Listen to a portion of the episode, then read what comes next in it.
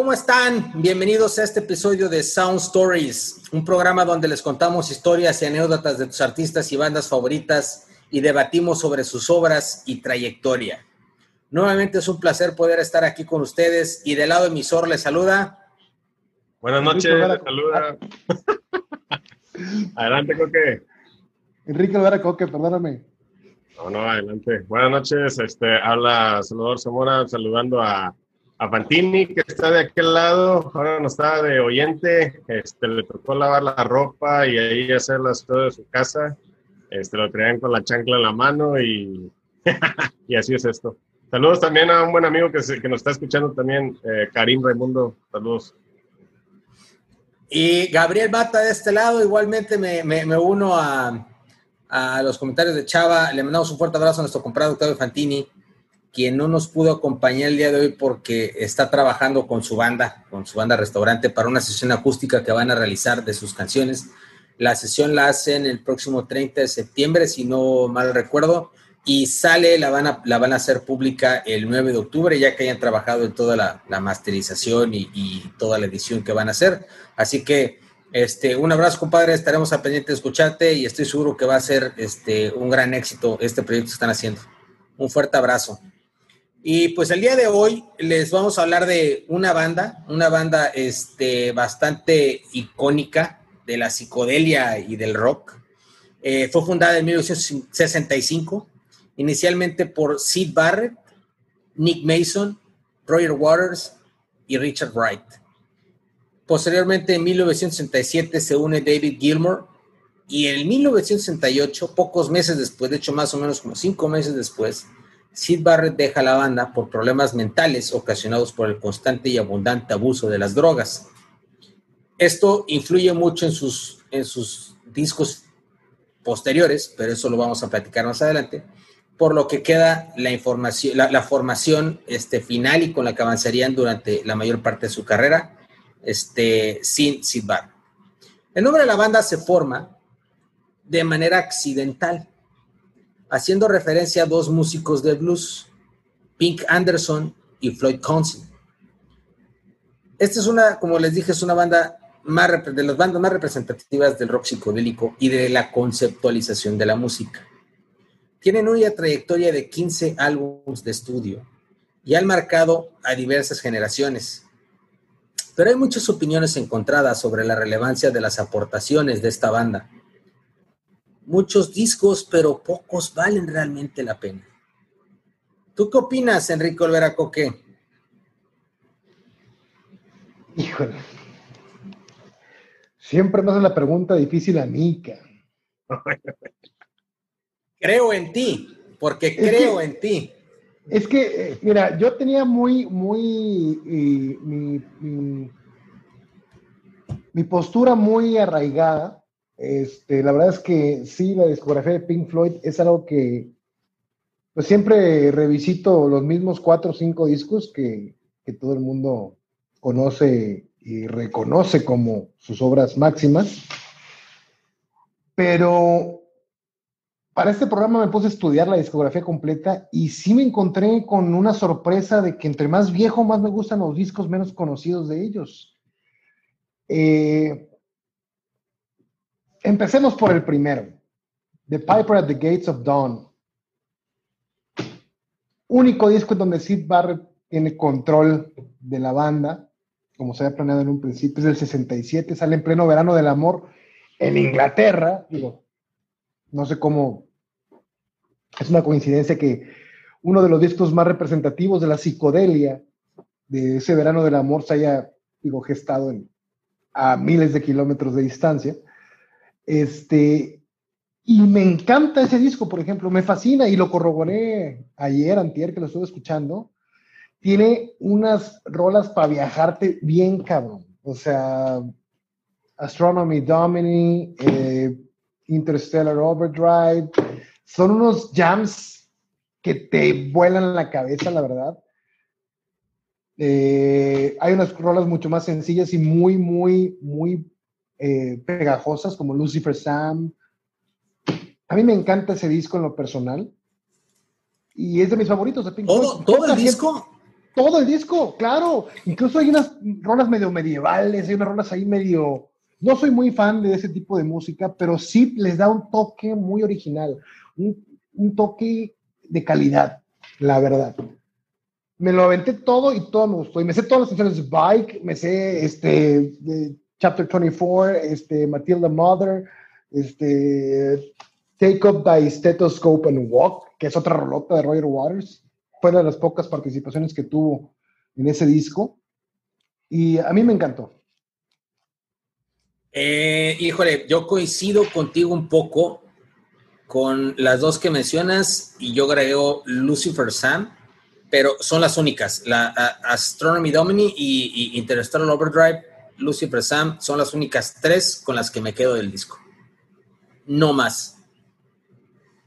Siento que todas las demás no, no es que sean malas, pero no trascienden la barrera del tiempo. Es que ese es el problema con Pink Floyd. O sea, nosotros escuchamos evidentemente a Pink Floyd de, adelante hacia atrás, bueno, de medio hacia atrás y hacia adelante, ¿no? De su etapa más creativa, de su etapa más, este, eh, más creativa, vamos a llamarla así. Con Dark Side of the Moon, Wish You Were Here, ¿qué puedes hacer después de esos discos? ¿Qué puedes hacer después? ¿Qué puedes esperar? Nada te va a sorprender. Y nosotros como generación millennial, vamos a llamarnos, pues nos tocó primero escuchar esos, evidentemente, aunque no quisiéramos, y después, ah, me gusta Pink Floyd, voy a, voy a retroceder en su discografía y ningún disco, ni de los anteriores ni de los posteriores a esa época, te va a llenar. Pero si te abres un poquito la mente, abres un poquito y te informas sobre el contexto en el que se presenta el disco, yo creo que lo puedes redescubrir, ¿eh? Neta, sí, sí funciona. No, no me... Mira, yo lo ese primer disco, vaya, la discografía de Pink Floyd, este, no te quiero decir que la he escuchado 100 veces, pero sí la he escuchado bastante bien. Y para, haciendo la tarea para este, para este programa, eh, escuché al menos un par de veces cada disco y, y sigo en la misma postura. O sea, el primer disco no es un disco malo, pero que trascienda la barrera o la prueba del tiempo. Sigo rescatando esas tres a mi gusto y hasta ahí es un buen disco, es un buen disco que queda este, como, pues vaya, como, como un disco psicodélico de la época, este, representativo de la época, pero que fuera de esas tres canciones no hay más para mí. El segundo disco, pasando... Bueno, Te iba a comentar que yo siento que cada disco de Pink Floyd, hasta con la excepción del último, del Endless River, que la verdad no alcancé a llegar a escucharlo para este podcast, pero que pretendo meterme de lleno a él porque cuando lo escuché en un principio no me llamó para nada la atención. Este, pero sí siento que todos los no demás te pierdes de mucho. Tienen su contraparte. O sea, siento que Pink Floyd sacaba discos de par en par y pienso que la contraparte del, del, Piper es precisamente el segundo, el Saucer Full of Secrets. Siento que todavía hay dejos del primer disco y, un poco de, las, de, lo, de la evolución a la que quieren llegar. Siento que van poco a poco. Este, evidentemente el cambio fue muy grande con la salida de Sid Barrett y de la entrada de David Gilmour en el 68. Que por cierto, ahí leí un comentario muy... Que, yo creo que fue algo positivo, ¿eh? Ah, no, no, te sabré decir, ¿no? Este, me reservo, me reservo.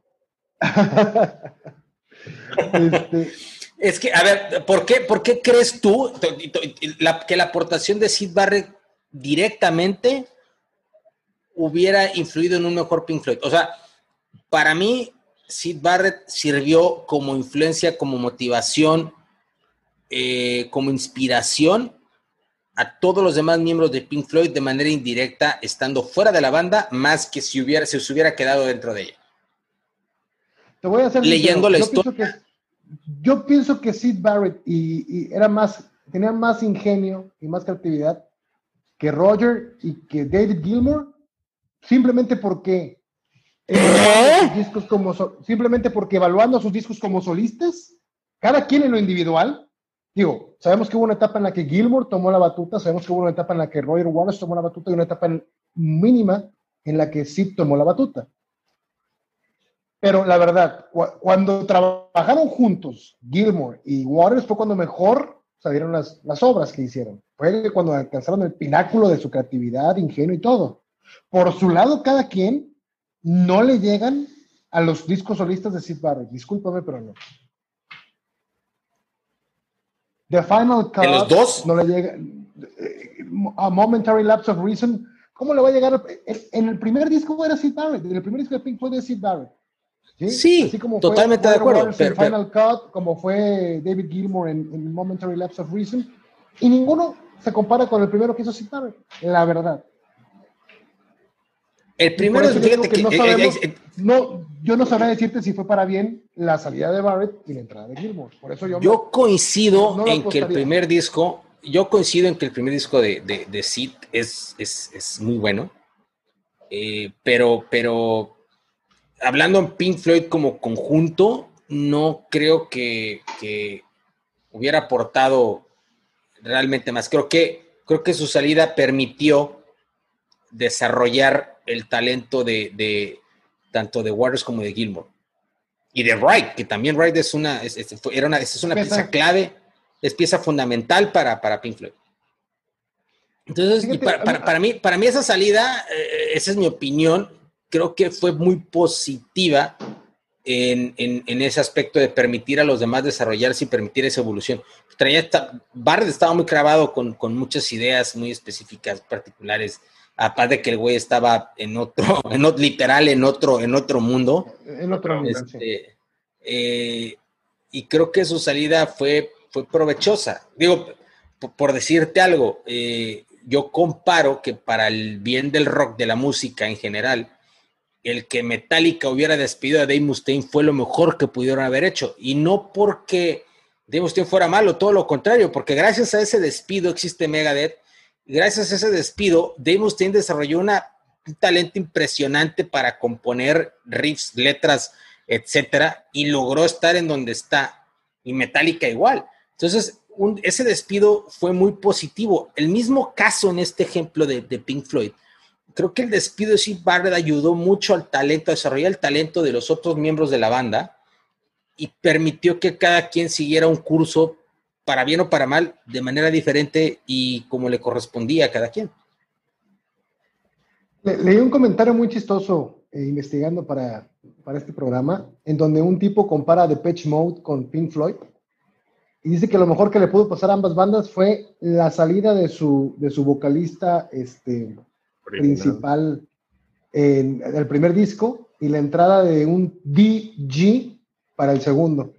En este este caso David Gilmour, en el caso de Depeche Dave, Dave Gahan, ¿no? Entonces, este, esos paralelismos, ¿no? Y, y cómo la banda toma otro rumbo por completo para... Totalmente de acuerdo, totalmente de acuerdo. Ya hablaremos de Depeche, pero sí, totalmente. Evidentemente, a lo mejor si, si se hubiera quedado Sid, no tendríamos Dark Side of the Moon, no tendríamos Wish We Were Here, que son, digo, sobran las palabras, ¿no? Para decir la clase de álbumes que son.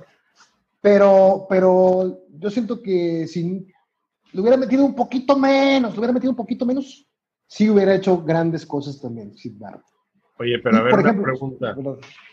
Discúlpame, te interrumpí muy tajantemente. Este, ¿qué de cierto hay de que Sid Barrett parecía de algún tipo esquizofrenia o algo similar que con el uso y abuso de drogas, sustancias, eh, haya pues originado y logrado que ni siquiera pudo haber permanecido en la banda, ni siquiera como, como para hacer aportes. O sea, ¿qué de cierto hay de, ese, de esa condición?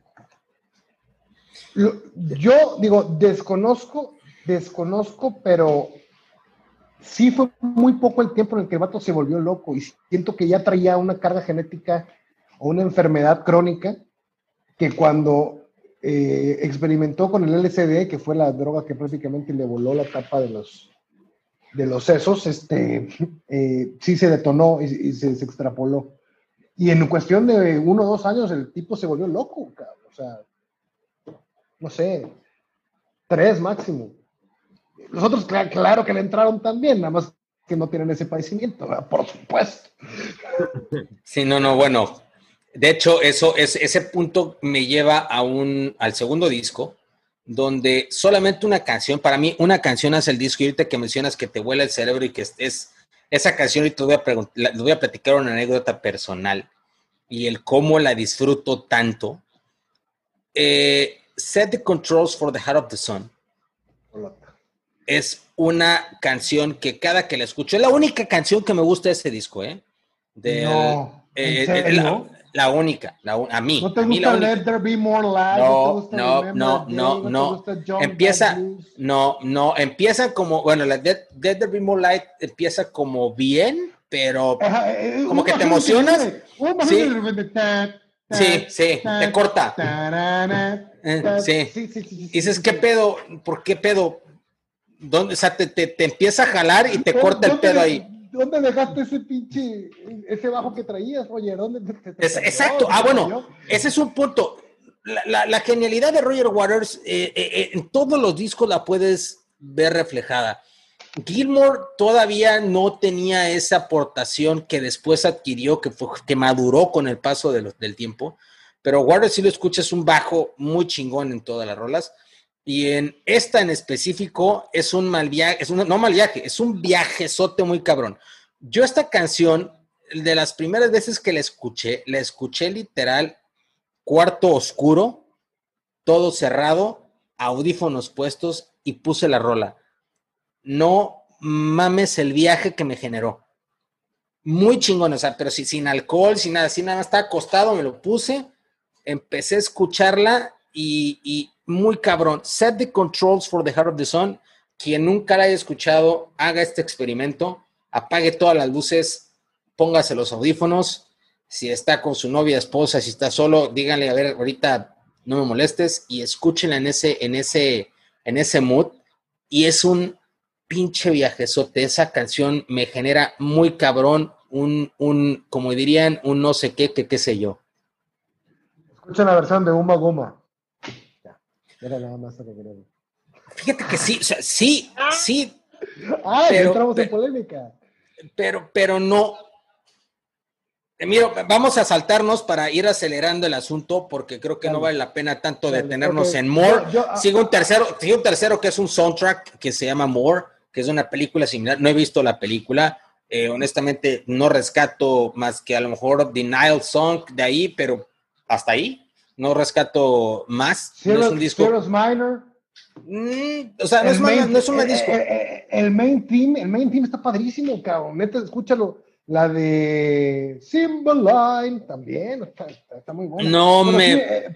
pero es un disco de mitad. Sí, la mitad es muy bueno y la mitad es este, desechable. no me genera. A mí no me generó gran cosa. O sea, no es malo, pero insisto, la barrera del tiempo creo que no la alcanza a romper eh, tal es el punto que probablemente vamos a discutir más a fondo. Hicieron mejores soundtracks, hicieron mejores soundtracks como exacto, by Cloud, sí. Eh, exacto, exacto. Eh, Umaguma, no quiero ni hablar de él. Este. Ah, el disco en vivo es un pinche rolón con pura pinche. con, puro gigante de rol ahí. Son cuatro rolas, pero unos monstruos de canciones, ¿no? Astronomy Domini, este, no, pero ese, es del primero. No, no, sí, sí, pero digo, pero es un disco en vivo que complementaron con las mamadas que sacaron de sonidos de pájaros y de chingadera y media. Y de ambiente, si güey se les ocurrió grabar pájaros, cabrón, puta, para eso no compro un disco, güey.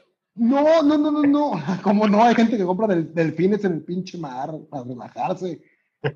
Para, sí, güey. y se relajan, güey. Oh, es en serio, güey. Sí, se la mamaron con ese pinche disco. Umaguma, de hecho, es de, las, de los discos que más caros me han salido, güey, porque puta, lo tuve que pedir en mix-up, ya sabes, importe. Lo vamos a traer por todo desde Inglaterra. Y este, no creo cuánto me salió. Llego todo pinche feliz, güey, lo pongo y dije, a la verga, güey. por esto. Sí, pinches pájaros, güey, pinche sonido de hojas.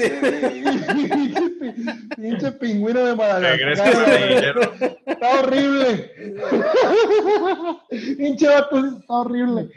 A la madre, güey. Sí, eso, es, eso me, eh, yo, creo que por eso lo odio tanto, güey, ese pinche disco. Es que es triste porque lo que quisieron hacer fue la idea de Richard Wright, el, el, el, que cada quien viniera con sus composiciones de una manera completamente separada. Y es triste cuando experimentas así, ¿no? Que cada uno de los integrantes haga lo suyo y luego tratar de juntarlo y que a Molotov le salga mejor, cabrón. Con el sí. Bueno. Sí, triste. Eh, sí, no, no, no, sí, es triste. Si eres Pink Floyd, ¿estás de acuerdo? Sí. Este, pero, pero traté de resetearme y dije, olvida todas las concepciones que tienes del disco, Enrique. Concéntrate en, redescubrirlo como si fuera la primera vez. Y empieza Richard Wright, que es como que el que más ganas le echó para las rolas, güey, con su Sisyphus. Sí. Y empieza el vato, y dije, bueno, bueno, va. Y, pero se va alargando y se va alargando. Luego entra Roger con sus pinches pájaros, güey. Y tú dices, a su puta madre, que no se acaba. Y luego entra Gilmore con una canción horrible acústica que también duró una pinche eternidad, güey y termina este, Nick Mason con lo único bueno de, las de Nick es la parte 2 ahí que no hay un solo de batería decente. De ahí fuera sí está muy culero. Y el mismo Roger se ha dicho que está horrible, güey. Es bonito decir la verdad, güey. Sí, claro, cabrón, es que, es que no es tan pero, mal, pero, pero, pero, lo rescata el, el, disco en vivo, la verdad es que sí, como que yo, piénsalo así, como que es un disco en vivo que te metieron una mamada ahí, que te regalaron un... algo que se notaría y mejorarían mucho en el siguiente disco, cabrón. Esos ah, bueno. sonidos de pájaros y desayuno. Ya nos, ya nos estamos acercando a, a, a, los, creo que los discos realmente que trascienden Pink Floyd.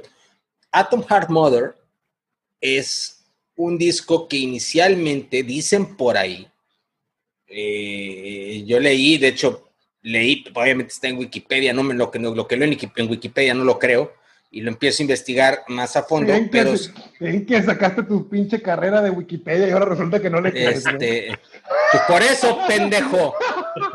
Por eso, justamente por eso no le creo, güey. Yo me titulé por Wikipedia, entonces puro. Yo me titulé por Wikipedia y por eso no le creo. Este, no, la neta, cada que leo algo en Wikipedia lo uso como una, como, lo veo como un chisme y empiezo a investigar. Si hay un dato que me interese de Wikipedia, lo investigo si hay un dato irrelevante, pues, obviamente vale madre si no, no lo pelo.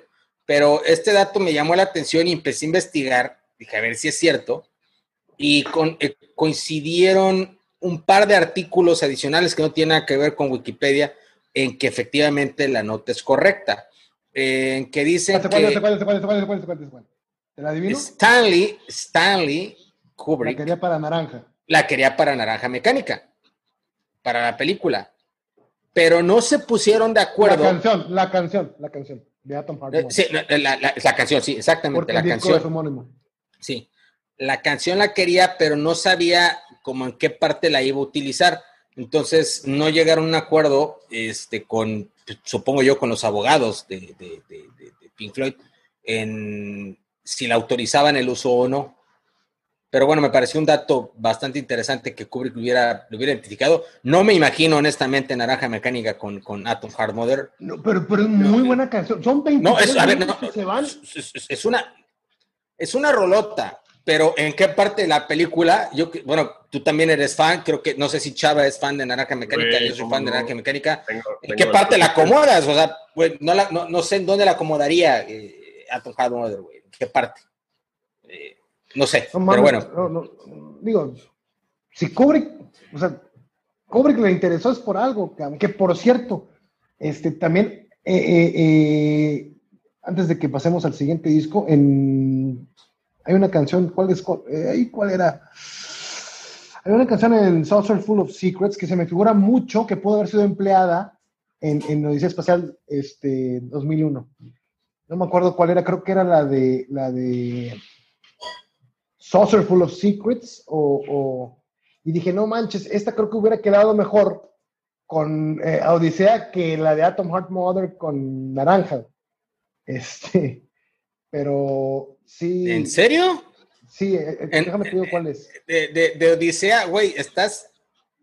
De hecho. Set the control for the heart of the song. Pues, pues sí, güey. Pendejo estoy, ¿eh? Si yo lo había apuntado huevo, sí, dije yo lo había apuntado aquí. Es una, esa es la rola, esa es la canción de ese disco, güey. Que por cierto, este, un saludo a, mi compadre, este, Luis Carlos Camacho Corrodi, nos hizo una propuesta ahí. Nos han llegado varias propuestas y este, esperemos hablar un programa de, de los soundtracks de películas, eh, de esos soundtracks atrás de las películas y cómo estos han hecho en ocasiones han hecho la película. Pero bueno, eso ya hablaremos este, más adelante. Pero regresando al punto de lo de Atom Heart Mother, creo que esa, la rola homónima es una rolota. Eh, Summer Son 23 68. minutos. 23 Summer, minutos. Summer 68. ¿Cómo entra el coro ahí, cabrón? En Summer of 68. ¿Cómo, sí, casi, sí, casi es, que es, se mete es, y, y en, a la fuerza, pero encuadrando. Muy chingón. Este, pero yo, para mí ah, son las únicas dos, son las únicas dos que también rescato de ese disco. Alan Psychedelic Breakfast, no mames, güeyes grabando, o sea, literal están grabando cómo se, se está eh, eh, eh, hecho un tocino, al, al, como cocinando un huevo, y es lo que estás escuchando cuando echan un huevo al sartén, este, cómo están este, virtiendo la leche en el vaso, lo están grabando, o sea, dices, no mames, o sea, sí están muy fumados, experimental, sí está muy experimental, pero no mames, no. O sea, no. Yo, yo siento que Atom Heart Mother culmina la etapa psicodélica extrema que venían manejando. Eh, a mí la de Eve y la de Farrell Son también me encantan y la de Alan Psychedelic Breakfast también me gusta. A mí se me hace un disco redondo. ¿Te gusta escuchar cómo están echando huevos al sartén? Decía, ah, te da hambre. Güey, si no compré un pinche disco donde grabaron una pinche operación, güey, Mike Patton, güey, que no escuché un cabrón por unos pinches huevos de un tocino, güey. ¿Te acuerdas que compré uno? Sí, sí, claro, sí, sí, claro, claro, claro, Delir claro. Delir Delirium Cordia de Fantomas para los curiosos. Son 78 minutos de una pinche cirugía, cabrón. Esto sí es experimental, no mamás. Sí, esto, para mí es, es, este pop. Este, este, a mí sí me gusta mucho este disco, la verdad. Me gusta más que el de Metal, que creo que se lleva más las palmas en general que este. Híjole, yo creo más. que no. Te voy a decir sí. por qué no. One of these days. One of these days y Ecos es, es, Esas dos rolas hacen el disco. O sea, esas dos rolas. Todo del medio, cabrón. No, no, o sea, no mames, no, güey. No, no mames. Es una. Para mí es una porquería, güey. Bueno, Fearless sí. Fearless sí está buena, pero Sheamus y la otra, Santropé. No, no, sí, Santropé también es una porquería. No, no, güey, no, no. No, y ahí es donde. Ese es mi conflicto con Pink Floyd, que, que, que metiéndote a los discos realmente no sacas eh, eh, más que rolas, excepto esos cuatro pilares que, que, son, que levantan. Pero son rolas, pero son rolas, ok, vamos a, eh, está bien. Por número de rolas te la paso, pero por tiempo, o sea, sí, Atom Heart Mother, sí es una rola, güey, pero dura 23 pinches minutos, cabrón. O sea, la calidad, la relación calidad-tiempo, ¿sí? En Pink Floyd es muy, muy, este, muy amplia. Es más, el, es un 75%. Yo dices mitad de mitad porque son 5 o 6 rolas y la mitad las tiras y la otra mitad las te gustan. Pero esas que te gustan duran 3 cuartas partes, 80% del disco. No son discos malos. Yo sigo teniendo esas dudas. Bueno, no dudas, yo sigo creyendo que no. Eh, pero bueno, eh, de, del, del, metal, One of These Days es una puta rolota, Ico es una rolota. Eh, tú dices que Santropé Fearless. Este, no, no, no, Santropé no, eh, Fearless, sí, aguanta, aguanta, aguanta. Eh, yo, yo, yo, yo, prefiero, eh, por eso prefiero Atom Heart Mother, porque las canciones en medio son más. La de If es una baladita de Waters muy buena. Summer of 68, como tú dices, mete ahí un corito ahí muy chingón y Farrell Son, David Gilmour ya empieza a sonar. Esa, ah, bueno, exacto, ahí, ahí, coincido, coincido totalmente. Gilmour empieza a mostrar sus dotes en Atom Mother. O sea, ¿Eh? ese sonido que lo va a caracterizar en, las, en los siguientes discos empieza a anunciarlo eh, aquí. En el metal igual escuchas un, un, un One of These Days, Echoes, lo escuchas y ya empieza a, a hacerse notar. Y Obscured by Clouds eh, también malísimo desde mi punto de ¿Se te vista. hace? ¿Se te hace? Sí, sí, para mí sí. Eh, el, el único sencillo de ahí es Free Four, no me gusta no, no, nada. No, no, está horrible, pero las primeras están chidas. No, fíjate que la única que me, que, que me y la apunté es la de The Gold It's in D y la de... Ajá, y que luego sigue la de What's the, the Deal. Una madre Ajá, ajá. Sí, y la de Modman. De ahí en fuera, Ah, esa es instrumental, está perrona esa. sí. Eh, eh, y en Modman se ve otra vez Gilmore ya sacando la casta. Este disco, este, Obscured by Clouds del 72, ya se hizo cuando estaban trabajando en Dark Side of the Moon del siguiente año, nada más que es un soundtrack de la película Le, La Vallée, que no sé si esté pronunciado bien en francés. Este, y, y yo siento que ya mejor, ya habían hecho otros soundtracks además de More, este, Sabrisky Point y The Committee, pero creo que no sacaron, no se comercializaron tanto como estos. Y no se consideran parte de la discografía de Pink Floyd más que More y este. Eh, pero siento que mejoraron mucho de More a este, siento que traen una onda mucho más digerible ya. Y que ya pinta para el rumbo que tomarían a partir del siguiente año con Darkseid. Y aquí viene, mi estimadísimo Chava Zamora, llegamos al, a la cúspide de lo que para A la mí, pira- de, de- de la pirámide. a la cúspide de la pirámide, a la cúspide de ese prisma Así es. que, que divide a los colores. 1973, The Dark Side of the Moon, una de las imágenes más icónicas de una portada de discos. No necesita a veces ni el texto de que diga Pink Floyd para saber de quién se trata. Claro, Y nada más, este, nada más y nada menos catalogado como el disco número 3 de las mayores ventas en la historia. Eh, el Dark Side of the Moon contiene grandes éxitos como lo es Time, como lo es The Great Gig in the Sky. Como no mames, me- perdón que te interrumpa, cabrón. Esa pinche canción, tengo que hacer un énfasis en esa rola, porque no sé, no, no sé si, Coque, si, si recuerdes que este, te quedaste como un año con mi The Making of Dark Side of the Moon, este, y me lo entregaste un chingo de tiempo después. Aprovecho, aprovecho para Aprovecho, apro- aprovecho para decirte, no, ya me lo regresó, ya me lo regresó. Pendejo, ¿por Afortunadamente. qué me lo prestas? ¿Por qué me lo prestas? es tu culpa. Bueno, en ese disco, en, en- en- en ese, en ese The Making of, este, relatan de la chava que justamente graba The Great Geek in the Sky y la contratan, una chava, una corista, eh, la contratan, le dicen, oye, pues mira, este, el disco trata pues de, de, ansiedad, de muerte, de miedos, este, de enfermedades mentales, etcétera. Entonces, te vamos a meter en, a grabar aquí en el, estudio eh, y queremos que cantes improvisadamente. Y le dicen, ah, pues, ¿y qué hago? No, pues, tú canta lo que te nazca, pues, pero, o sea, pero, pero, o sea, denme una línea. Piensa en algo feo, piensa en la muerte y lo que te salga, lo cantas.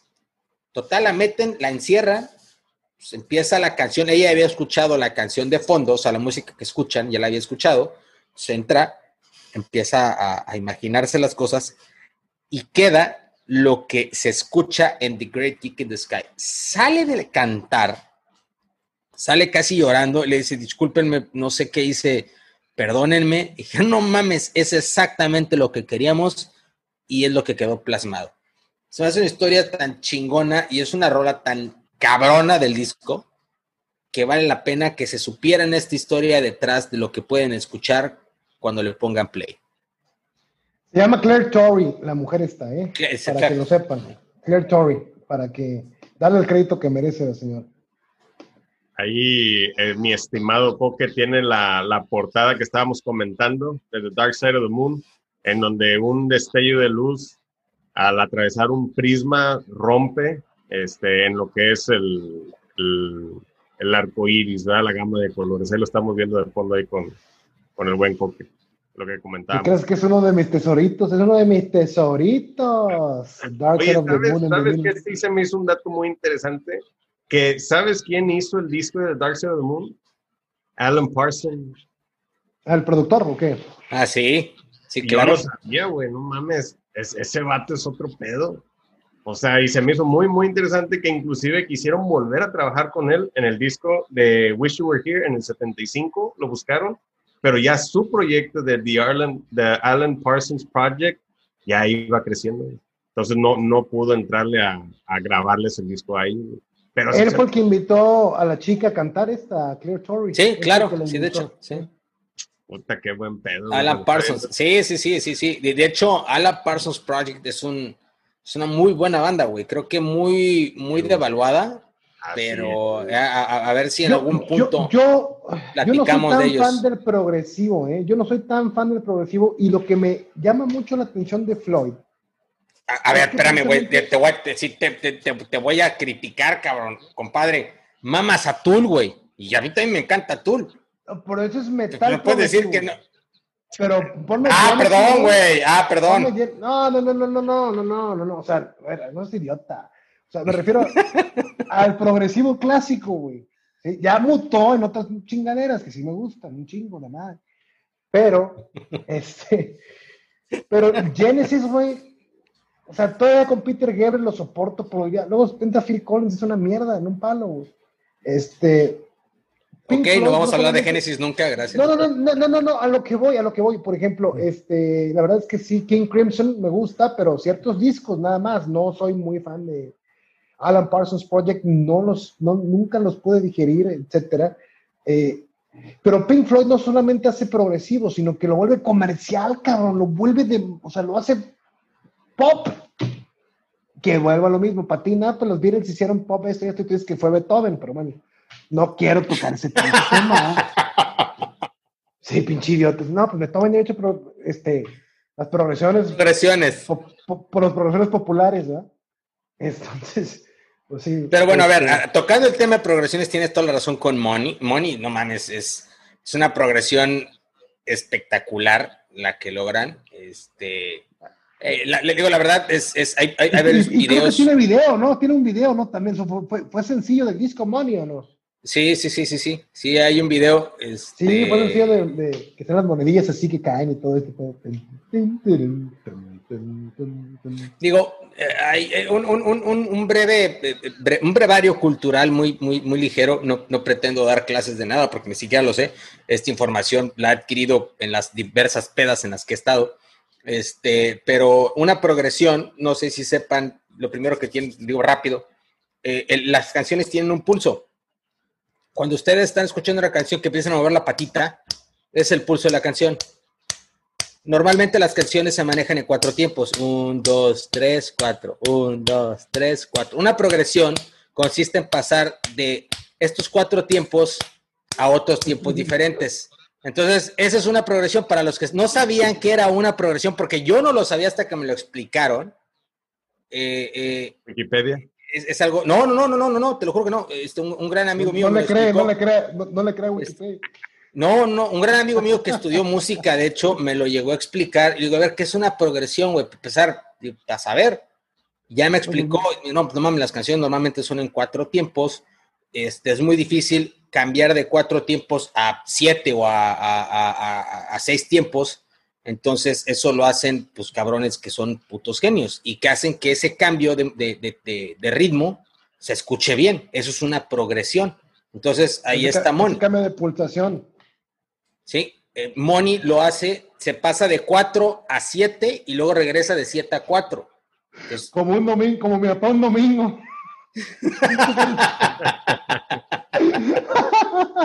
De, pre- de presión el vato, el bajón. Sí, no, Moni, Mon- fíjate que Moni es de las que menos me gustan del disco, ¿eh? o sea, sí está muy padre y todo, pero yo me quedo con Us and Them. yo creo que mi favorita es, es Time, The Great Kick in the Sky y Brain Damage. Son las tres que son mis favoritos, pero todo el disco es una puta joya. Es- Ah, eso sí, tienes que escucharlo de, de- es, es, es- yo creo que es el, disco que mejor flow de canciones tiene. yo creo que el, el, porque no digo, no siguen una historia lineal como tal, pero sí la, manejan un concepto, ¿no? Eh, conceptos muy, muy, vamos a llamarlos eh, mundanos, money, time, este, breathe. Eh, ah, breathe, cabrón, es una puta rolota, muy, sí, muy, muy humanos, muy mundanos y prácticamente una crítica a la sociedad de esa época, ¿no? y, al, y cómo te puedes volver loco este, viviendo en una sociedad como la que vivimos, ¿no? Bueno, en esa época. Hemos evolucionado y, OK Computer, se encargó de actualizar ahí el, la crítica. La teoría. lo que, pero este... Perdón, interrumpí, sigue diciendo. No, no, no. Eh, y la verdad es que es un discazo, pero ya se me fue lo que iba a decir. Entonces mejor continúa tú. dando, dando continuidad a lo que estás comentando de los temas que ellos, este, por ejemplo, los inspiraban, por así decir. Ya con el, el disco de Wish You Were Here, ahí, por ejemplo, los temas principales podrían ser, por ejemplo, la, la ausencia, la industria musical y los problemas mentales de Sid Barrett Exacto. El, tema mismo de Wish You Were Here es una composición para él, ¿verdad? Hmm. Sí, sí, híjole, creo que a muchos de los que llegamos a escuchar Wish You Were Here la llegamos a dedicar a, una persona, nos rompe la madre, nos rompe la madre. ya chole esa canción, güey, ya chole, o sea, ya todo el mundo se la dedica a todo el mundo. Por eso, puñetas. ese, es mi problema, ese es mi problema con ese disco. Eh, Wish You Were Here era mi favorito, pero ya esa canción ya está tan choteada, ya cualquier pendejo se la dedica cualquier pendeja, ¿sí? Que ya ha perdido, o sea, es como un limbo ahí, que por cierto, ya que me acuerdo que quería decir, el flow de las canciones de Dark Side of the Moon rompe con el esquema típico de, de, Pink Floyd de dos gigantes en las orillas y tres cancioncitas en medio, que manejan en Wish You Were Here, que manejan en Atom Heart Mother, que manejan en, en Metal incluso. Por eso siento yo que debieron de haber seguido con ese, con ese, con ese, prefiero esa, ese flow de canciones que manejan en Dark Side que en los demás, en la gran mayoría de sus otros discos. Nada más, espérame, espérame un segundo, espérame un segundo. Mi amor, tu compadre Coque, nuestro compadre Coque te acaba de decir pendeja, luego te platico todo. ¡No! Upsi. no, no, no, no, no, a lo que quiero llegar es que el pendejo eres tú. el perrito, el perrito así nadando, eh, en este disco cabe mencionar lo que es el, o destaca, este, las dos partes que componen eh, Shine On You Crazy Diamond. Se me hace algo muy, muy interesante que es una composición dividida este, y lo meten dentro del, del de, de un disco, vamos a decirlo así, porque pues escuchas, por ejemplo, en el caso de Metallica, que escuchas The Unforgiven, The Unforgiven 2, lo separan, bueno, en este caso en un solo disco, pues meten ambas composiciones. Me algo muy interesante y está chingona la rola. Y, y, es dedicada, como lo dijiste ahorita, mi chava, está, es un disco muy influenciado hacia, hacia Sid. Este, Shining Your Crazy Diamond eh, tiene una frase inicial que es Remember when you were young, You Shone Like the Sun. Y es enfocada justamente a esa etapa donde empezaba en el proyecto con él. Y, está muy enfocada. De hecho, hay una anécdota muy interesante que, que ocurre en el proceso de grabación de Wish You Were Here. Que, los fue a visitar, güey. Sí, cabrón, no mames, güey. por favor. aviéntate, aviéntate, por favor, te ruego, aviéntate la historia, güey, por favor. Sí. neta, sí. No, pues Sid Barrett siendo uno de los miembros este, fundadores, si no es que el miembro fundador este, tenía su, pues, su imagen, este, tú lo veías delgado, alto, el, el, cabello este, largo, este, caineles y demás. Y ya cuando están en, en, en, ese lapso de grabación de ese disco, este, reciben la visita de alguien que no saben quién es, que simplemente es este, alguien que, que, se sienta así, los escucha y los está viendo así dentro del, del espacio donde están grabando. Fue, en Abbey Road, creo, ¿no? Sí, así es. Sí, en, Abbey Road. Fue Abbey Road. Luego entre ellos empiezan a preguntar, güey, ¿quién es ese vato, güey? Y ya hasta que sale uno de ellos, es el Barrett, güey. y, y, entre ellos no lo podían creer porque no lo reconocían, o sea... Se parecía a Coque, güey, panzón, pelón y sin cejas, güey. Te lo juro, güey. Cuando vi una pinche foto dije, no mames, soy yo, güey. Pero no, ya me di cuenta que no. No, pero sí está igualito a mí, güey. Sí, sí, de hecho, de hecho, eh, cuentan, cuentan que, que, que Waters se soltó a llorar, güey, o sea, donde, donde lo vio un güey, pues perdido, güey, o sea, un güey, como tú lo acabas de decir, gordo, calvo, eh, sin cejas, traía rasuradas las cejas. Sin, traía rasuradas las cejas, este, pues mal perdido, güey, perdido, o sea, todos, ese, ese, recuerdo que tenían de él se vino a destrozar con esa imagen que, que habían visto, entonces les genera una, un impacto nocivo muy fuerte que les hace plasmarlo en, parte de las grabaciones del disco. Y por eso está tan dedicado a él. Entonces esa anécdota también está muy chingona detrás de lo que fue Wish You Were Here. Así es. Oye, y retom bueno, perdón, perdón, dale, dale. A mí me encanta Have a Cigar. Ah, es una rolota, güey. Es una rolota. por Roy Harper, amigo, muy amigo de, de, de Gilmore. Este, a mí me encanta esa canción. Y, Welcome to the Machine es muy buena. Y la verdad es que lo que tú decías, Chava, hace rato, de, Shine on You, Crazy Diamond, parte 1 y 2, la característica principal es que es una canción que no se cuelga del pinche nombre de la primera, como la de Unforgiven 2. que es una Mira, cabrón, mira, cabrón. no te metas. Ya hablaremos de Metallica. Ya hablaremos. Mira, güey. No, no vamos a discutir, no vamos a discutir. pero eso, pero esas de las pinches letras más chingonas que existen y que a mí en lo personal me han ayudado muchísimo, güey. Unforgiven 2, no, ni, güey, ya llegaremos a Metallica y ya te platicaré el porqué de esa pinche letra, pero esa pinche letra para mí es sagrada, así te la pongo. Creo que vamos a necesitar como unos tres programas, ¿no? Para hablar de Metallica. Yo creo que sí, güey. Yo creo que sí es de las. No, güey. Yo voy a estar como tú con Pink Floyd, güey. Oye, vas a, vas a estar como, vas a estar como Axel Rose, ¿no, güey? En, la entrega de los Hall of Fame. No, no, no vengo, no. Sí, no, no, no voy a aplicar la, la, fantinera, la fantinera. Sí. No, este. Pues, me voy a este, ocupar, me voy a ocupar. Voy a hacer un, vlog, güey, con los de fobia, güey. Voy a hacer un vlog con los de fobia. Oye, este, ¿habrá alguna anécdota en cuanto a lo que es la portada del disco? Porque sí, me llama mucho la atención. Para mí es igual de como icónica, pero, o sea... No, sí, es súper icónica. Pero dos, dos saludándose. Para mí es la mejor portada de la historia, para mí. ¿Ah, sí?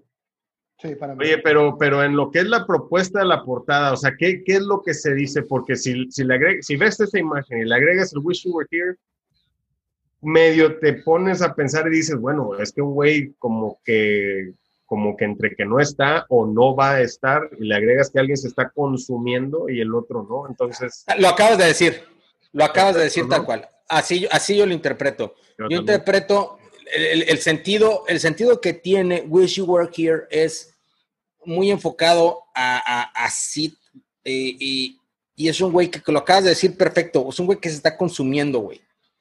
Y que hay dos personas saludándose, una reflejando lo, la, ¿cómo te lo digo? La, la, la, congruencia, la coherencia. Y otra la persona que se está consumiendo, que sí, y que se están entre, eh, se están saludando, probablemente no saludando, sino despidiendo. Y como que cada quien podría tomar un rumbo diferente. Así lo interpreto yo por la conceptualidad del disco, güey. No, pues súper fregón. Este, yo, yo, yo, lo interpreto como, como la, la, ejemplificación de la rola de Have a Cigar. Es prácticamente dos ejecutivos, dos personas haciendo negocio, pero el cigar está haciendo, digo, limita un cigarrillo, pero como que el otro, no sé, se prende.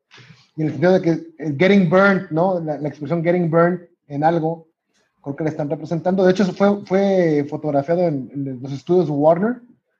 Son los estudios Warner lo que ves atrás. Y sí representa ahí cómo la industria discográfica, creo en ese momento y hasta la fecha, te consume. Prácticamente crees que estás llegando a un acuerdo con ellos, pero en realidad está aprovechando de ti, ¿no? Creo que ese es me, me, gusta, me gusta también la, la, hipótesis que manejas. Digo, eso es lo chingón de, del arte, cabrón, que lo puedes interpretar. Entonces, eh, cualquiera del, me quedo con cualquiera de las dos y las dos me satisfacen muy cabrón lo que intentaron decir.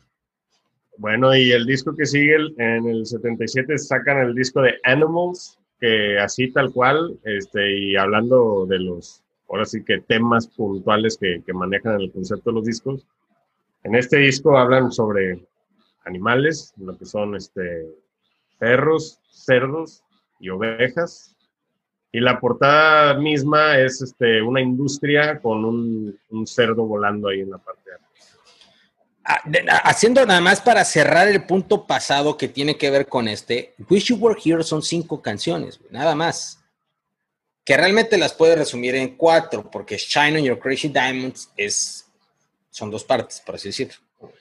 Y este disco, Anima, güey, neta, te voy a putear en Metallica, vas a ver, güey. neta, te voy a hacer mierda en Metallica, güey. en Animals, en Animals, en Animals son este seis canciones, pero realmente son tres.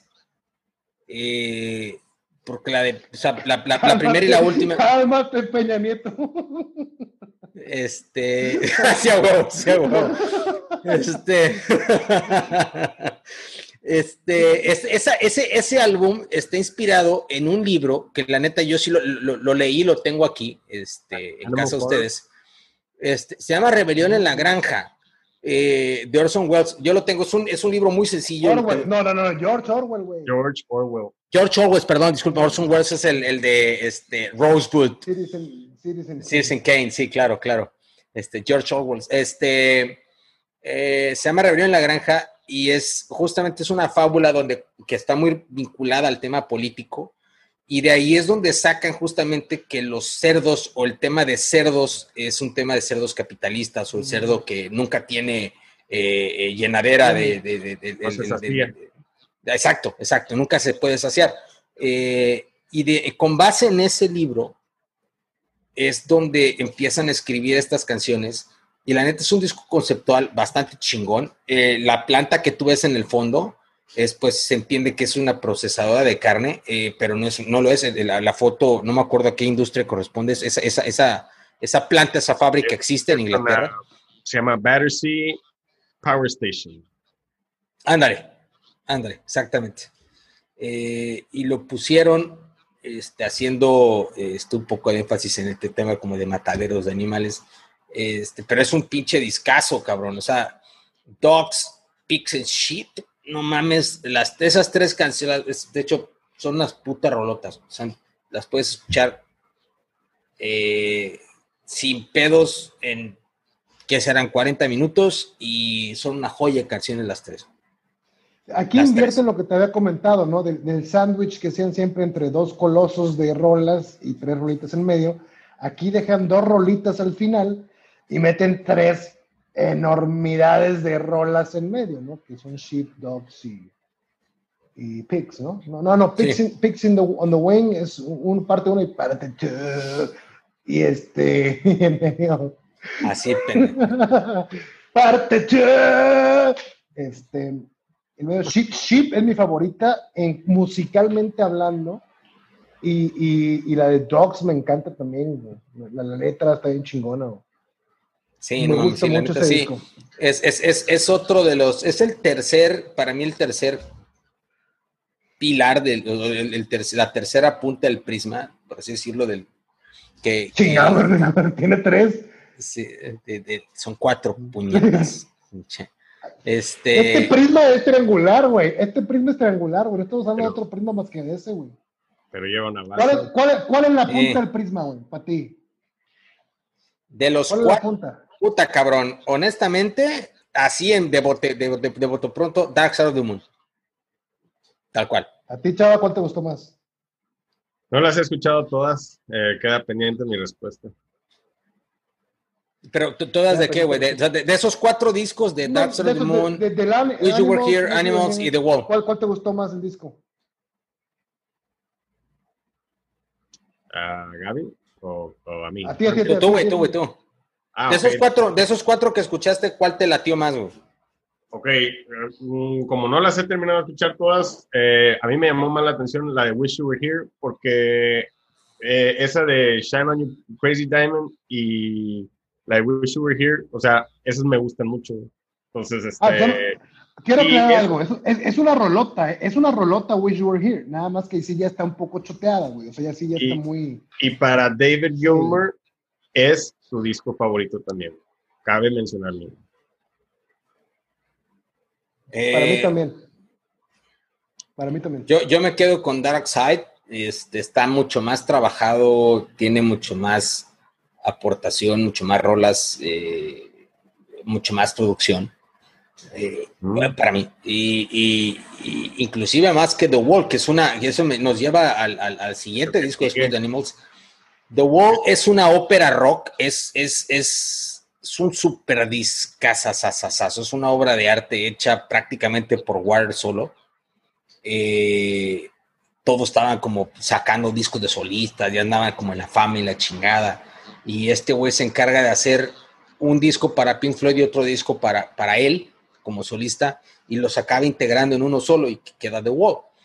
Y, y lo tienen que ver así. Eh, The Wall no es un disco sencillo, no, no, es, no, es, una, no es un álbum fácil de escuchar y, lo tienen que ver como, como es una ópera, es una, es una obra que tienen que entender que es, tiene muchas partes, como si tuviera un, un, intermedio, por así decirlo. De hecho, en el concierto, Coque, no me dejas mentir, fuimos a ver The Wall con Roger Waters al, al Foro Sol, tiene un intermedio, o sea, hay una parte donde, donde crean ese concepto del, del del concierto, para los que nunca han escuchado, no tienen ni idea de lo que es The Wall, desarrolla Pink Floyd un, concierto donde a, través del concierto, mientras van tocando todo el disco, van construyendo una pared entre ellos y el público. Entonces, a la mitad del concierto terminan prácticamente de construir toda la pared y tú ya no los ves, tú solamente ves una pared y en la pared este, proyectan ciertas imágenes pero tú ya no estás viendo a la banda. La banda está atrás de la pared. Entonces esa conceptualización está bien chingona sobre justamente el Porque tema cada ladrillo, cada, cada ladrillo que integra la pared es, es, una inseguridad que tiene Roger y que lo, lo aísla del, de los demás. Exacto. Y que en el primer disco de The Wall, por cierto, se van tocando, empieza tocando esos temas, ¿no? Este, la educación inglesa, en la famosísima este, estas son las mañanitas. ¿Te acuerdas? ¿Cómo la cantaban en Tampico? Ah, sí, sí, sí, sí, sí. ah, de hecho, tú lo viste. Yo, yo te llevé una vez a ver, a, ver The Wall y luego después pasé por ti, te llevé y pasé por ti. Y la otra vez nos vimos en, en el concierto de Royal Wars. Este, ahí nos encontramos, nos quedamos de ver ahí y ahí nos vimos. Claro, claro, ya me acordé. Pero en la primera. En yo, yo, he visto tres veces The Wall, la verdad. Tres veces los he visto. The Wall. Y me quedé con la. Ya no supe si vino o no con la de Wish You Were Animals, la gira de Roger Waters. No supe si se hizo o no. Bueno, este año la canceló. Este año la pasó para el siguiente año. Este año iba a venir otra vez. Este, por obvias razones se quedó cancelada. Este, la pasa para el 2021. Ya. Pero bueno, llama mucho mi atención que por fin entendí. Es que The Wall es un disco difícil, pero una vez que lo descifras, o sea, cómo eh, eh, la educación inglesa, ¿no? El, el, el, Another Break in the Wall representa la educación inglesa. Mother, cómo las madres sobreprotectoras pueden eh, afectar a los hijos. Este, Young Lust. ah, mames, güey, es de mis canciones favoritas, cabrón. todos esos factores. cuando llegó a la Ciudad de México con una maleta llena de ilusiones, este, ponía esa rola de I'm just a new boy. Sí, no mames, que rolota, cabrón. Sí.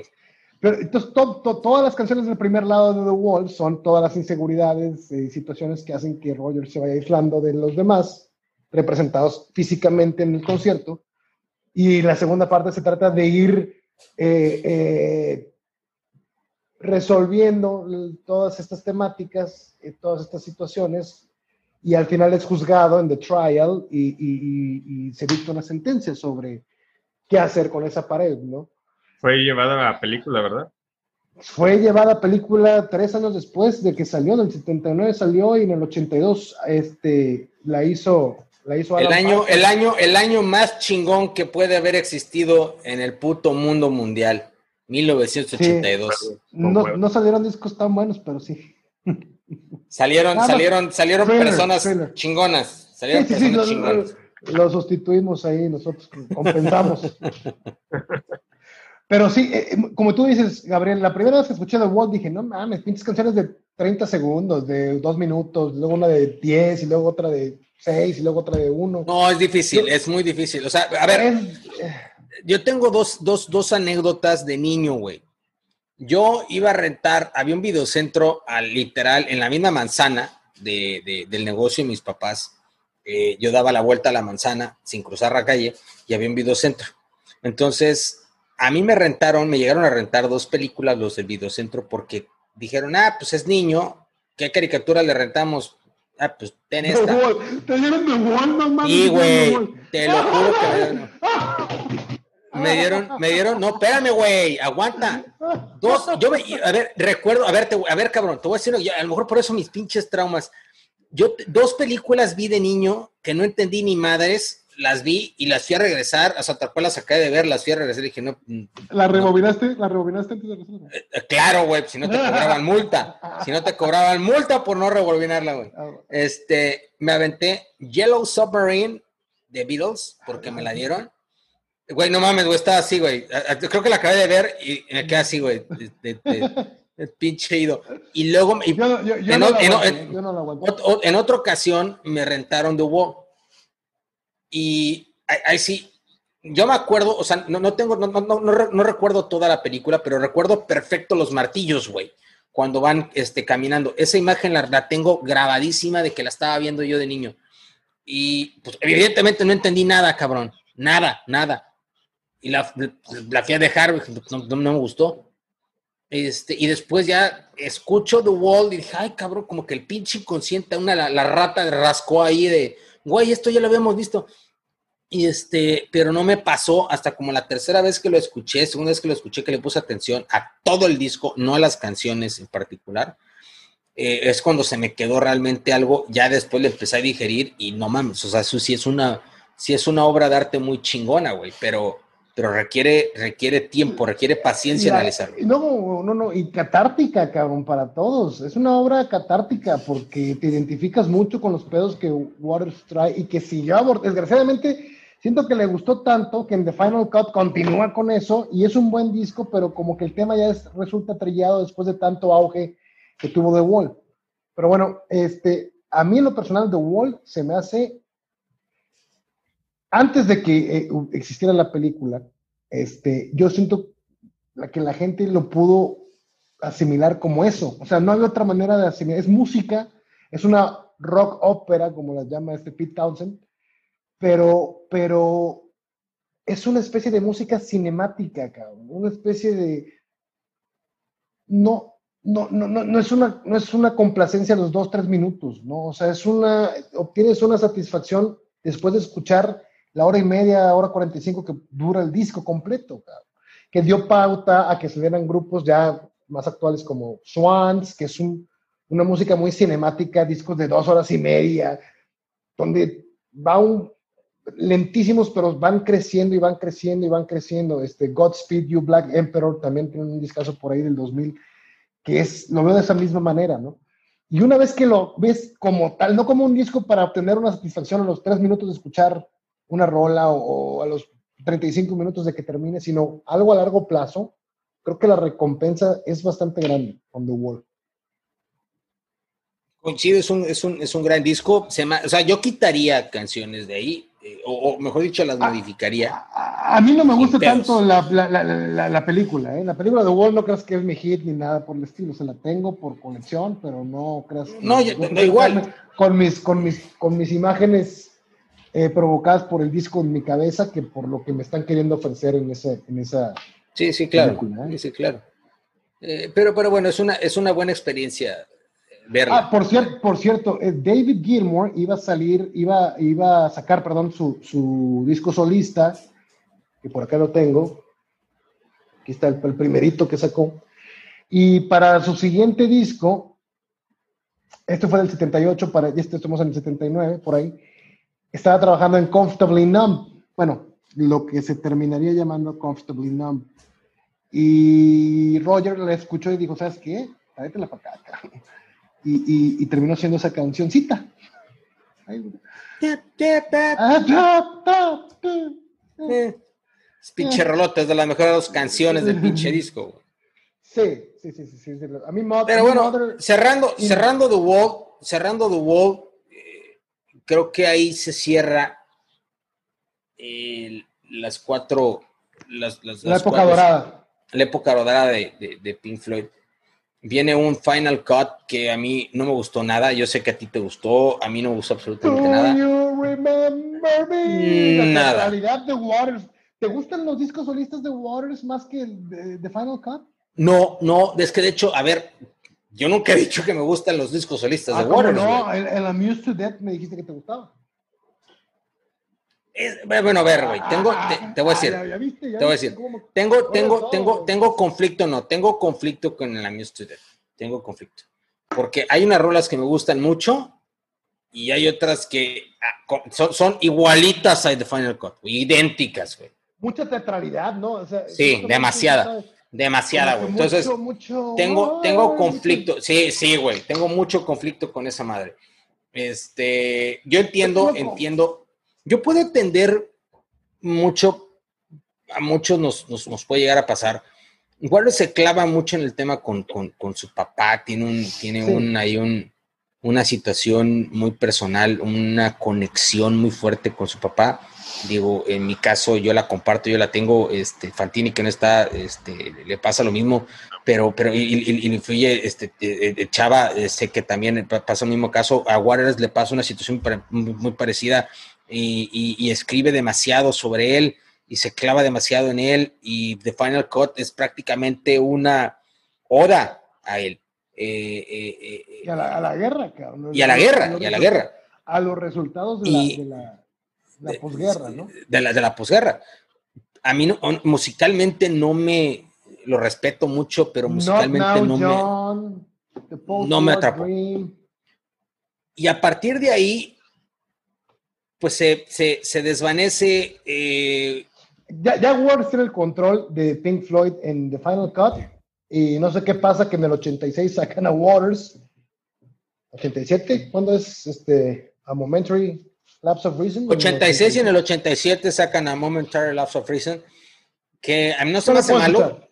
No lo puedo escuchar, güey. No lo puedo escuchar. Fuera de Learning to Fly, no lo puedo escuchar, güey. Lo intenté. So- fíjate que Sorrow, Sorrow es buena, güey. Sorrow es buena. Eh, pero, pero estoy de acuerdo contigo, no es un disco realmente que representa mucho sintetizador, mucho. Eh, es que, es que justamente ochentas, mucho ochentas. ahí, ahí te das cuenta cómo la ausencia de Waters permite la expresión, y, y- y no, no quiere decir que haya estado mal anteriormente, pero permite una expresión sobre eh, de, de una sobremanera por parte de Wright. Ves una pinche super electrónico muy cargado, este, que igual y no representa lo que era Pink Floyd. No, a mí no me encanta, digo, rescato esas dos canciones. No es Viene, viene, viene, viene Division Bell, este, un poco mejor, creo yo, A- a pero aún así, a mí, aún así, no me representa Pink Floyd. Tienes a Take It Back, tienes Coming Back to Life, tienes Keep Talking, tienes High Hopes, pero, pero, pero, vaya, o sea, mucho. No, no más. No más. O sea, el pinche High Hopes dura 10 minutos, güey. Eh, eh, Bringing It Back to Life dura 8. Este. Coming Back to Life, Coming Back to Life es la, para mí la mejor, también la mejor. Keep Talking, Tab 2 también, Take It Back Tab 2, Ma- High Hopes es buenísima. El solo de Maroon, cabrón. Eh, El solo es la canción prácticamente de Maroon. Sí, sí. O sea, es, es- es- es la canción. Y después tienes a The Endless River, que, pues, aparte de ser instrumental, pues, pues no está mal, pero, pero ese es el último disco. Creo yo que, se pudieron haber quedado en Division Bell sin problemas. Ah, what do you want from me, the, Division Bell? What do you want from me? Está muy buena, güey. Sí, güey. Wearing the inside out, güey. También, güey. No sé, tengo, tengo, no, no. revisítalo, revisítalo. Está larguito. No, a ver, me la aventé dos veces antes de este programa, me la aventé dos. hubo una cuestión de ahí, de un enigma ahí, supuestamente de un güey que se llama Pluvius una madre así, güey, que dijo que hay, una, hay un, un enigma que puso Pink Floyd en ese disco, pero que nadie lo ha podido descifrar. No, güey. A, ver, eh, cuenta esta pinche historia. es el enigma de Pluvius. Espérame. El enigma Flavius. Flavius. Enigma. Es algo complicado porque al final de cuentas Gilmore lo terminó desmintiendo. Pero, pero creo que fue más que nada, dicen, que es porque fue tan complicado que como que no le salió y en vez de decir, pues sí, sí lo metimos, pero nos la mamamos, dijeron, no, no es cierto, por pedo, y ya. Pero si en el 94, cuando empezaba el internet, un cabrón subió a un, a un, a un log, no, ¿cómo se llama? Este, un, pinche, un blog de Pink Floyd, este, perdón, este, que en una página que ya no me acuerdo cómo se llama, pero que ya no existe, de que por favor chequen estos datos en Division Bell, porque este pedo está así, así, así, así, así, así. Y, o sea, no dice qué, pero dice, chequen el, enigma que puso Pink Floyd en este pedo. Y pues, como que le digan, ah, este güey está idiota, ¿no? Pero luego como que mandó las pistas, pero también estaban de su puta madre. Y al final de cuentas, pues nunca se descifró, ¿no? Y ya en, en entrevistas recientes, oye, que el, el enigma de Rubio es una madre, así se llama el vato. No, no es cierto, no metimos nada. Pero dicen que es porque estaba tan cabrón que mejor dijeron, ¿sabes qué? Muere por la paz. No, no nos salió. Pero habría que investigar sobre eso, ¿eh? no, bueno, no, no, había escuchado, honestamente no había escuchado nada de ello, güey. Sí, sí habría, habría que, ver si, es cierto o no es un pinche güey fan loco ahí que... Sí, sí, sí, sí, claro. Si me toma mamadas, ¿no? Después viene de, de, Division Bell, viene Endless River, que es instrumental. Yo en lo personal lo compré cuando salió, lo puse arriba de mi carro, me metí y me arranqué y nunca lo escuché. Entonces, este, recuerdo que era como un librito, como, o sea, traía un arte conceptual muy chido, este, prácticamente, no recuerdo si había fallecido Richard Wright cuando salió, pero sí se me figuró la portada como, como una especie de, de caronte en la portada ahí, como dice Dante en la Divina Comedia, ¿no? Un caronte que te lleva a los al infierno. ¿Qué está haciendo, idiota? ¿Quién sabe? No se le cayó. Ah, bueno, chava. Yo te recomiendo todos los discos. De plano. En lo personal. Sí, no, y, es que si te ponen tú que sean dos, tres rolas, pero son rolas de 10, 12 minutos. Es que, sí, o sea, sí, sí, es, que aquí está. O sea, vaya, lo estaba buscando, ah, nada más que. Ahí está, ahí está. Aquí está, o sea.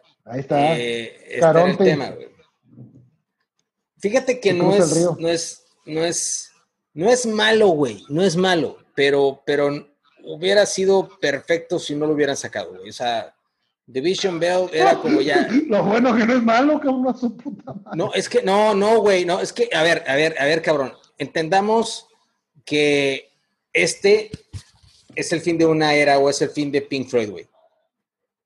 Y creo que lo hubieran dejado en Division Bell.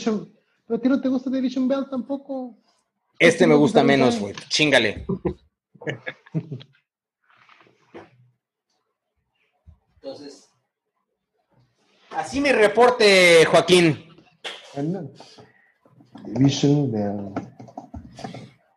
Pero bueno, a ver, mi chava, entonces, este, hasta ahorita, ¿cuál es tu, vamos a, ok, no vamos a discos, ¿cuál es tu canción favorita de Pink Floyd? Así, tal cual, de bote pronto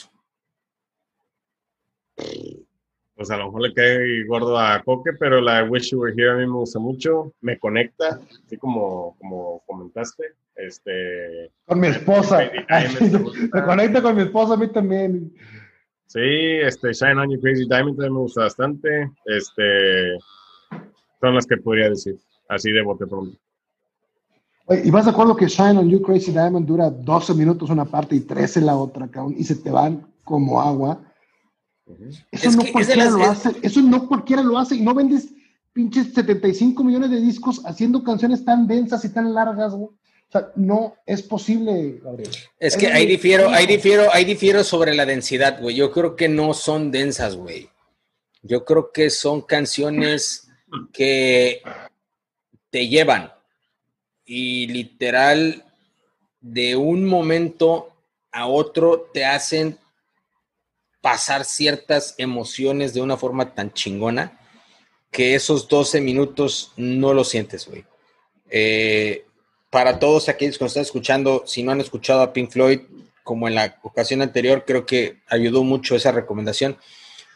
Yo, yo pondría, corrígenme si, si estoy recomendando mal, yo pondría Wish You Were Here como el primer disco para escuchar de Pink Floyd, que lo pueden llegar a, digerir. No está largo, es corto. Bueno, en corto, entre comillas, son este, eh, prácticamente eh, cinco canciones. Sí.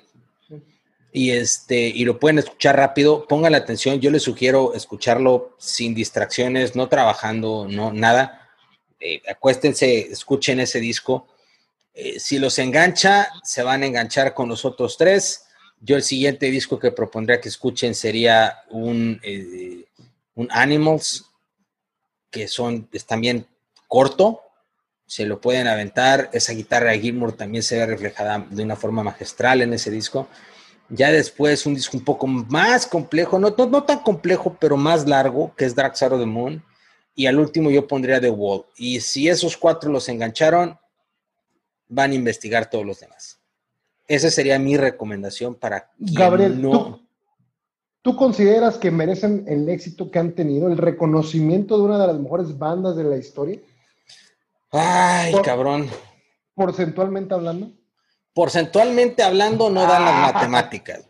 O sea, la matemática no da pero la música... me, está diciendo que porcentualmente hablando, una banda que del 1970 al 79 sacó Atom Heart Mother, Metal, Dark Side of the Moon, Wish You Were Here, Animals y The Wall en nueve años, diez años, no merece ser una de las bandas más reconocidas de la historia. No, no, no, no, no. A ver, ojo, ojo, ojo. Hablamos en términos... Ah.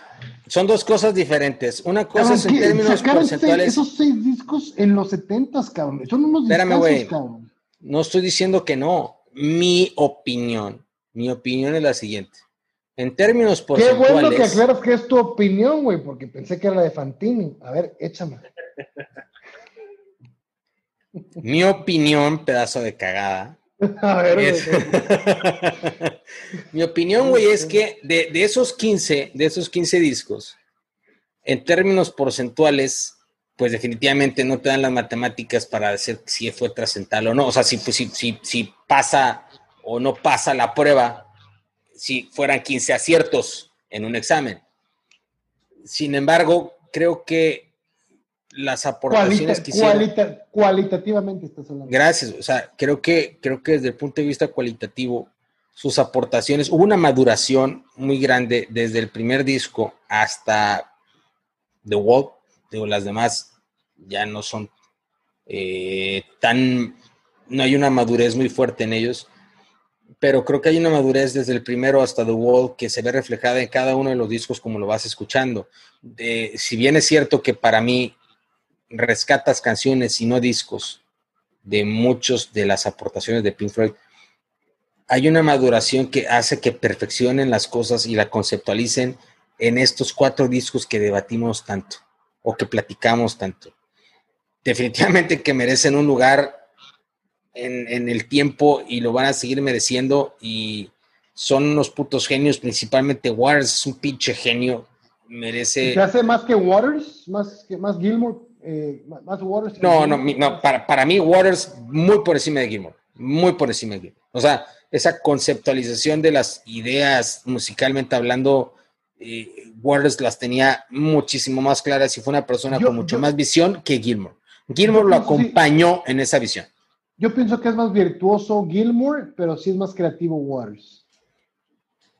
Sí, no, o sea, el que marcó la pauta, el que... a, la hora, a la hora de tocar el instrumento, Gilmore es virtuosísimo. Totalmente de acuerdo, totalmente de acuerdo. Pero, pero el maestro de orquesta, el que guió a la banda en cómo tocar y qué tocar musicalmente hablando fue Waters. Y es- ese fue el cerebro del, del- del- musicalmente hablando de la banda.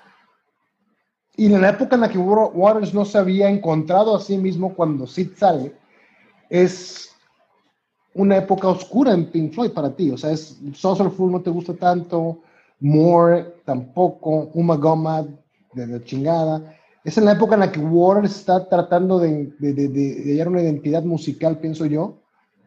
Y ya en- después de The Wall, ya, es el cap- ya son sus caprichos y sus excentricidades las que llevan a, a que los discos no sean tan buenos, ¿no? Y Después de The Wall, 80 revienta, revienta. O sea, el güey se pierde, güey. O sea, después de The Wall, el güey se perdió en sí mismo, desde mi punto de vista, y con The Final Cut es Quiso donde seguir lucrando con sus desgracias. Me parece una forma muy acertada de decirlo. Eh, pero, pero, pero sí, sí, sí, tal cual. O sea, creo que lo resumiste de una forma muy tajante, pero, pero, pero muy correcta. Y, Y, en el y eso 85 se reventó, eso reventó. Pink Floyd.